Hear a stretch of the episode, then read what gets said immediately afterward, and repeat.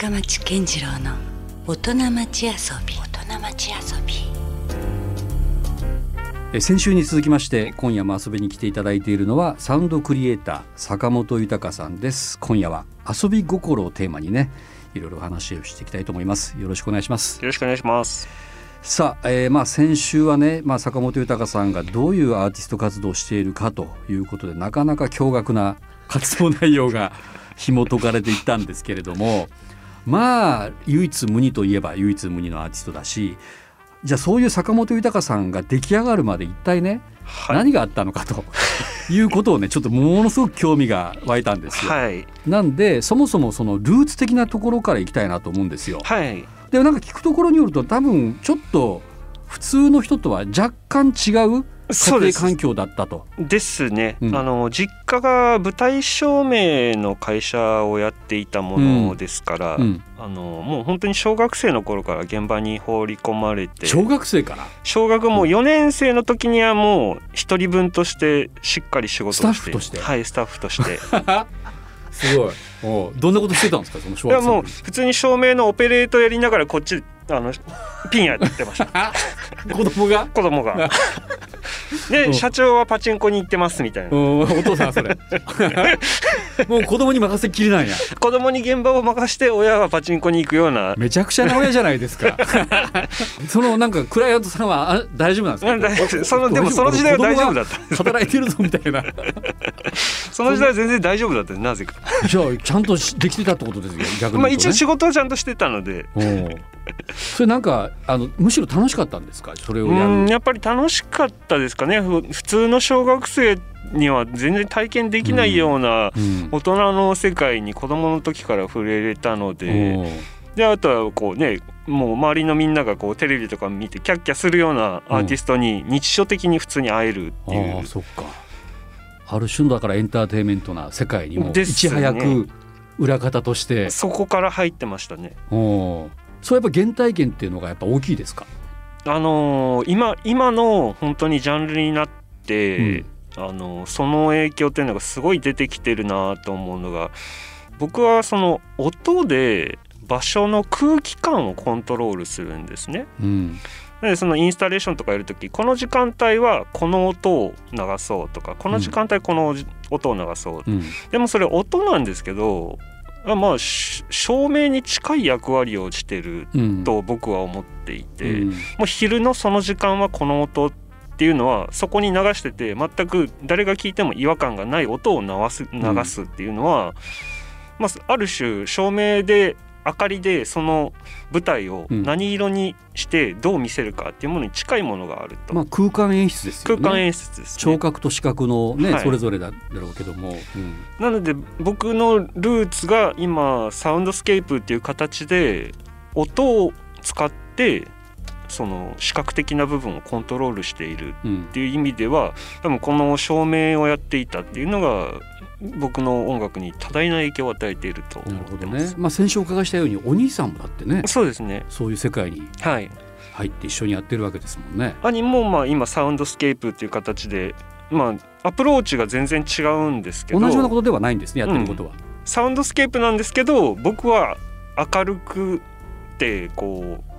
まあ、よりこう自然界の音に近いというか、うん、で兄はもうもっとこう暗くて自然界にないような音っていうものを使うような、うん、ちょっと機械的な音だったり機械的なものですね、うん、でも同じサウンドスケープなんですけどでもやっぱりやってることにはちょっと違って。でもお互いやっぱりそのルーツの照明っていうものは関係していると思ってます。ね、まあそこから兄弟によって性格も違うように、そうですね。多分表現も違うというのはね、うん、なんかそうなるんだろうけどもね、なんか面白いですよね。はい。えそれでそのどうなんですか？その仕事ずっと続けてたんですか？小学校以来。小学校以来ですね。まああのまあ日本えっ、ー、とまあある程度二十歳ぐらいまではずっとバイトみたいな形で実家の仕事関わりながら。プロフェッショナルですよね。小学4年生から二十歳まででキャリアだけで10年以上、ね、照明の仕事でいうと、まあ、できないことももちろんありますけど、うん、でも一応なんか現場に呼ばれたら一人前として普通に仕事できます。今でもそれやろうと思って、もう全然できます。できますよね。だからあのそういう何かを仕込んで何かをばらすっていうことを小学生の頃からずっとやってるので、うん、まあああいう自分の古典だとか、そういうののこうね仕込みとかそういうのももう慣れたもんなんですよ。普通の人だったら多分56時間かかるようなことを12、うん。時間でキュッてできちゃうんですよ。なるほどね。でこの間あの、うん。深町さん来ていただいた僕の展示会、はい。あの仕込み2時間です。嘘あれなかなか複雑そうなシステムでしたよあれ。2時間です。時間で早っ。でバラシ45分です。うわすごいな。そんなアーティストちょっとあんまいないかもですけどね。で裏方の方がどちらかというとプロです。もう本当ねちょっと得意性というか。でも裏方のスタンスというか立ち位置うん。を理解できるアーティストって結構貴重なんですよ。おなるほど。しかもその設計デザインがよりできますよね。できます。ああなるほど。おなのでなんか結構現場やりやすいですね。やっぱその下地が自分にあるので、おいや今日はだからその遊び心がテーマなんだけどもうもう最初から刷り込まれてる感じですね。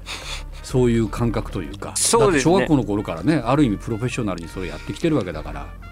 まあ、うん。親がある種その自分の好きなことを仕事にした人だったので。あそうなんだ。はい。うん。まあ、音楽が好きでそれをまあもともとミュージシャンででその仕事に携わり、携わりたくて照明を仕事として選んで、うんまあ、遊ぶような感覚でずっと仕事をしてるもしかしたら今でも長崎でその会社って続いてるんですか？あの長崎の照明家協会の会長をしてます。大御所じゃないですか。パチンコ行ってたお父さん。へ 今も多分パチンコ行ってます。えでもなんか職人っぽい感じをなんかまあでもなんかか長崎はあのその照明はその人がいれば安心だっていうぐらいまあなんか結構信頼されてる。信頼されてる方らしいですよ。へえ片足ですってお父さんなんですけどね。へえじゃあお父さんはその今の兄弟の音楽活動については何か言ってました？ああまあなんかこうなんもう正直やっぱこう、言ってもこう日本のそのテレビとかのメジャーうんとかのずっと仕事をしてだかるら世界は全然別ですけどね。親なので、うん。もう全然違うことをやってるっていうことはちゃんと理解してるんですよ。だから僕らがいくら頑張っても「紅白」には出てこないし、うん。あのそんな何億円とか稼ぐようなアーティストにならないことはもうすでに承知してるんですよ。なるほど。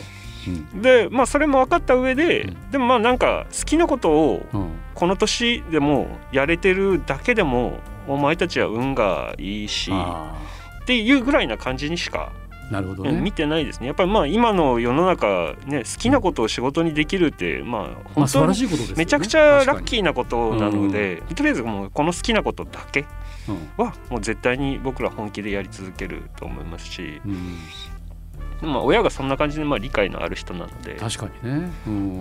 まあ、この親にしてこの子あり、まあ、やってることはまあ。エンタメで言えば対極的なね あのベクトルにはなってるけども、はい。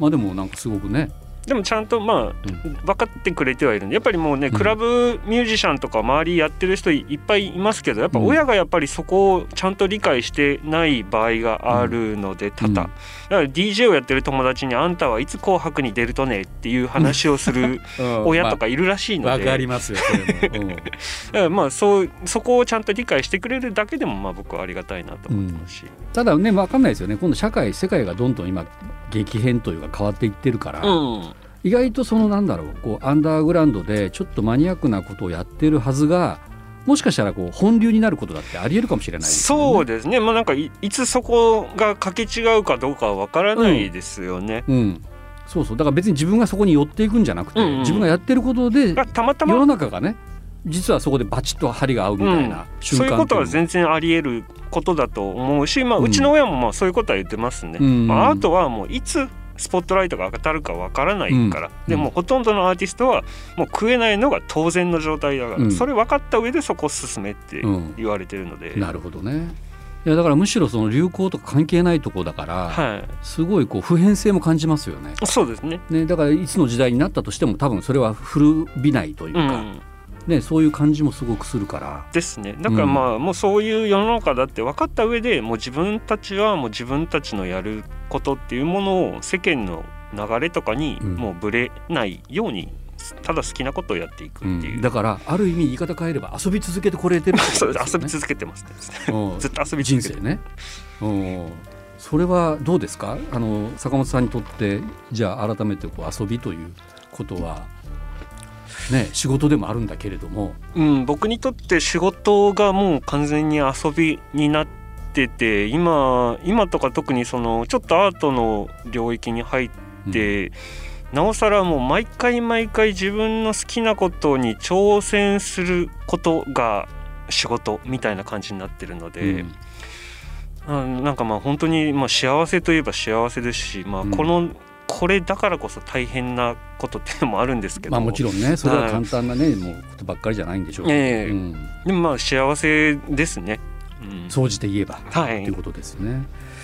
さあ改めて坂本さんにとっての遊び心とは、はい、遊び心、うん、そうですね。僕の場合はもうその遊びと仕事の境目がなくなってしまって、うん、仕事だけどそれが好きなことで遊びでもあるので、うん、でもなんか途中こうまあただ楽しむためにやればいいかなっていう気持ちになった時もあったんですけど、うん、でもやっぱりなんかこう本気でやらないと納得いかない自分っていうものが出てきてしまって、うん、結局仕事を本気でやるが自分の中での遊びになってしまっているような気もするんですね。うん。もうだから人間遊ぶと人ですね。遊び続ける。遊び続ける、まあ、僕らはその楽しむために生まれてきているっていうのが僕の中の大前提で、まあ、僕の場合はたまたまそれが遊びと仕事が一緒になっちゃってるので、うん、まあ、それをもう本気でやるっていうことなんですけど。これあのオランダの歴史学者でホイジンガーっていう人が、はい、人間とはもう遊び遊ぶ人だと。はい。ホモルーデンスというね、うんうん、あのまあ、いわゆる著書も表している人なんですけど、はい、でもまさにその感じですよね。そうですね、うん、僕もそうそうだと思っています、ね、遊びは決して軽いことではなくて実際にそれを真剣にやり続けてることが一つのこう生活の営みをまたね進化させていったりとか、生み出していくことでもあるということですもんね。と僕も思っています。いや今だからその坂本さんの話を聞いててあそういうことなのかなって思いましたね。だから本当真剣に遊べばまたそこはそこで何かが生まれるきっかけにもなるんだと。とはい。いうことですよね。さあそしてですよこれからの坂本豊が何か目指しているビジョンといいますか、はい、やりたいこと。ですね。僕はまあそのもともとずっと音楽っていう、まあ、音楽畑っていうところでずっとまあ音楽をやってきて、うん、でまあその中でこう自分の特徴みたいなものがまあやっぱり自分にしかわからない部分っていうのは多々あって、うん、こういろんなこうグループとかに所属したりとかそういうのもまあやっぱり苦手で、うん、だからこう自分の場所は自分で作る方なんですよね。うん、でなんかこっちに帰ってきて、まあ、そのアーティスト活動みたいなことを始め出してこう、まあ、クラブ界隈とアート界隈をずっと行ったり来たりしながら、アートイベントトにまあクラブの人が来たりとか、うん、まあクラブにアート関係の人が来たりとか、うん、まあ、そういう文化の交流とかをしながら、ちょっとずつちょっとずつなんかそのなんだろうなこうアートとかの敷居を低くしていろんな人にまあ興味を持ってもらったりとか、うん、まあ、今的な言い方をすればこうシームレスというかそうです、ね、アートであれ音楽であれもうそこはもう密接にこうつながり合ってもいるし、うん。ね、あんまそこ境がはっきりあるわけでもないと。ですね。僕はそうもともとそうあるべきだと思っているので。なんか日本の学校教育によってアートとか音楽とかがなんか才能がある人とかじゃないと続けちゃダメみたいな、うん。うんそういう価値観が本当に馬鹿らしいなと思っているので、うん、なんか未完成で不完全なものの良さだったりとか、うん、なんかそのまあ音楽だけじゃなくアートだけじゃなくなんかいろんなものをこうひっくるめて、文化的な交流っていうものを自分を中心にいろんな人がちょっとずつちょっとずつ交わって大きくなっていったらいいなと思っているので。うんなんかそういう意味で僕はヨーロッパに行って、まあ、なんかこうそういうアートとかに、まあ、触れ続けただけで僕自身は別に何かそういうものを特に勉強したりとかっていうわけではないんですが、うん、むしろだからこそこういう人間がアートをやってちゃんと進んでいく、でそこで評価を得ていくっていうことは、まあ、そういう全然今までそういうアートとかに興味なかった人とかやってみたいと思う人がこう足をこう一歩踏み出すなんかこうきっかけになればなと思ってうん。僕みたいな人間でもこういうことできるんだよっていうことをやっていきたいなと思っています。うん、なるほどね。いや今そのなんだろうこう音楽っていうのも一般的にははい、その商業音楽としてやっぱ捉えられることが圧倒的に多いですよね。そうですね。でだなんだったらアートでさえはい、そこにはこうすごいビジネスというね、うんうん。売れる作品とはい、そうじゃない作品みたいなそういうことで何かこうその価値がね測られがちなんだけれども、うん。でも決してやっぱそういうことではなくて、はい、ね、やっぱりそこには何だろう人をやっぱ豊かにしてくれるまあ別にそのそれがビジネス的にうん。その商業的にもヒットチャートに入るような音楽じゃないかもしれないけどもやっぱりそれはそ絶対存在するというのはうん、感じるんですよね。そうですね。それこそあの先日京都で行われたブライアン・イうん。ーノのねアンビエントっていうあれはもまあ多分坂本さんも行かれてると思うんですけどああいうものだってもう全然もう対極ですよね。うん。商業音ですね楽からすればね。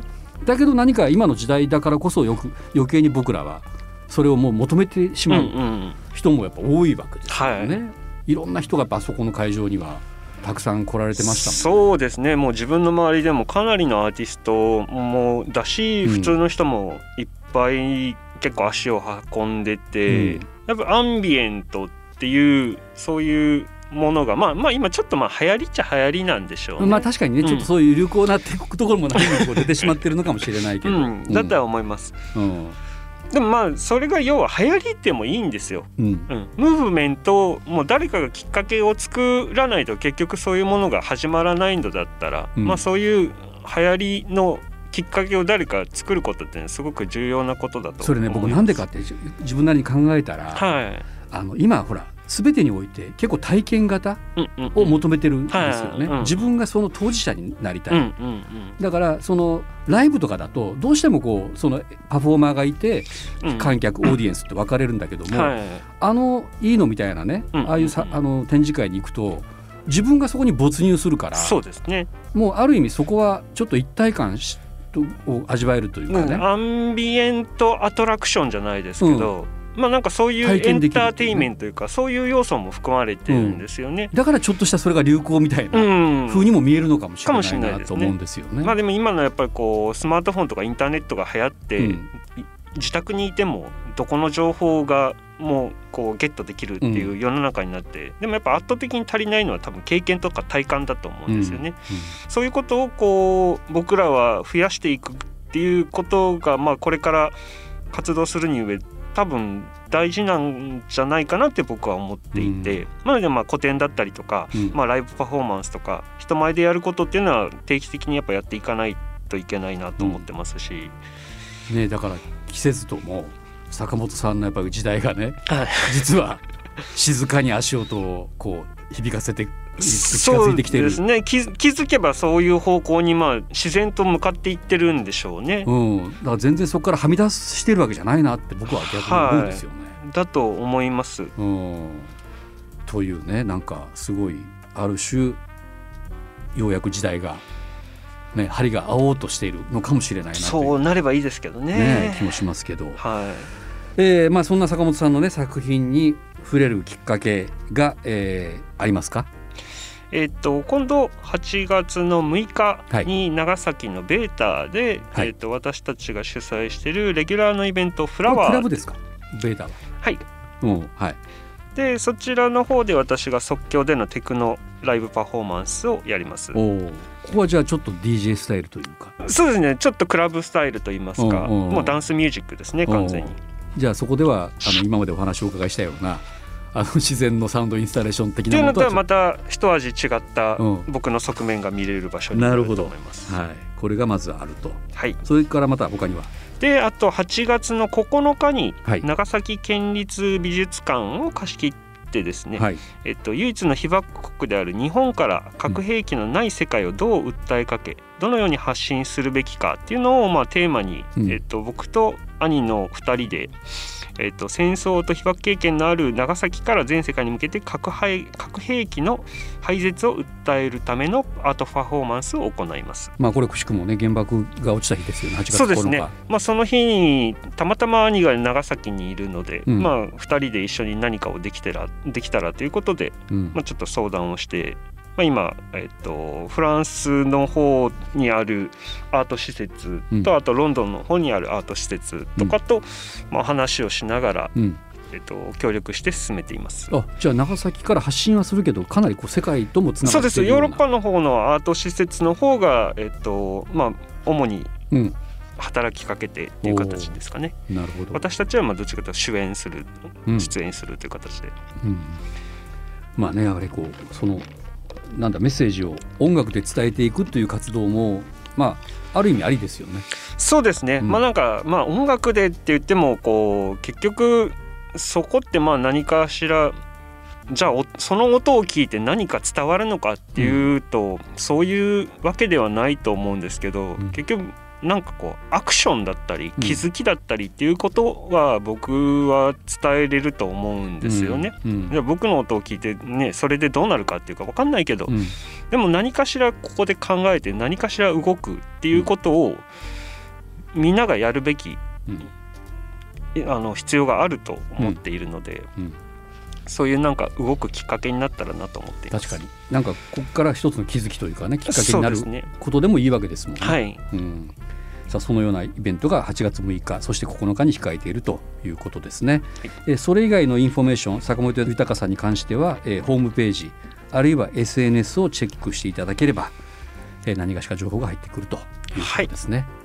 はい、ということで2週にわたって、えー坂本豊さんをお迎えしました。ありがとうございました。ありがとうございました。Love FM Podcast. ラブ f m のホームページではポッドキャストを配信中スマートフォンやオーディオプレイヤーを使えばいつでもどこでもラブ f m が楽しめますラブ FM.co.jp にアクセスしてくださいね Love FM Podcast.